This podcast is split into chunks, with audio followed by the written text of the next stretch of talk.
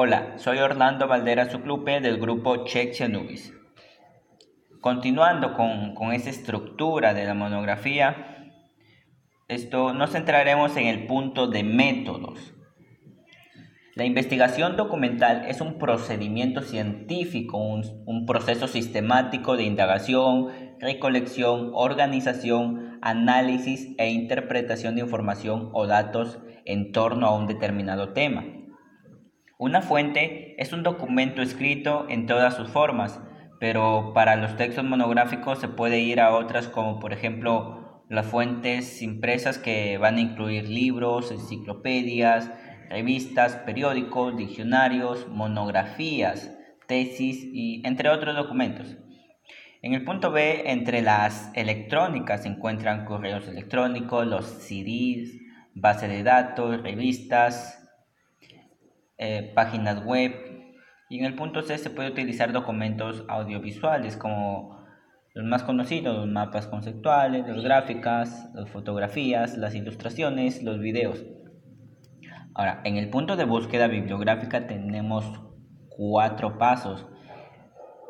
El paso número uno, base de datos y fuentes documentales donde la búsqueda de la literatura para elaborar una revisión se puede realizar en varios tipos de fuentes.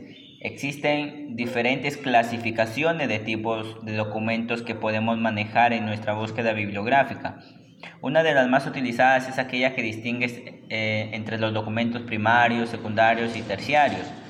Los primarios, donde están los artículos, los secundarios, donde están los catálogos, las revistas sistemáticas, los resúmenes. En el terciario están los dos eh, anteriores.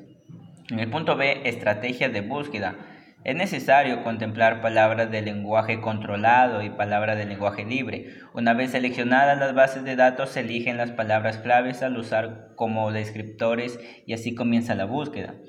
En el punto C, los criterios de selección son determinados por los objetivos de la revisión y sí cumplen con los criterios de calidad científica buscada. En la primera fase, los aspectos que se deben tener en cuenta serán el título, los autores, el resumen y los resultados. En una segunda fase se, procede a la, crítica de los, de los documentos. Ahora, en el punto D, la organización de la información. A diferencia de que, de que esto ocurre con los artículos de investigación, no hay, no hay una organización establecida para que para los de revisión y cada autor elaboren la suya propia. La regla fundamental para escribir un trabajo monográfico es preparar un guion, porque nos permite organizar la información. Si se cuenta con una estructura lógica, se va introduciendo la información en, forma secuencial y razonable y la monografía resulta mejor redactada.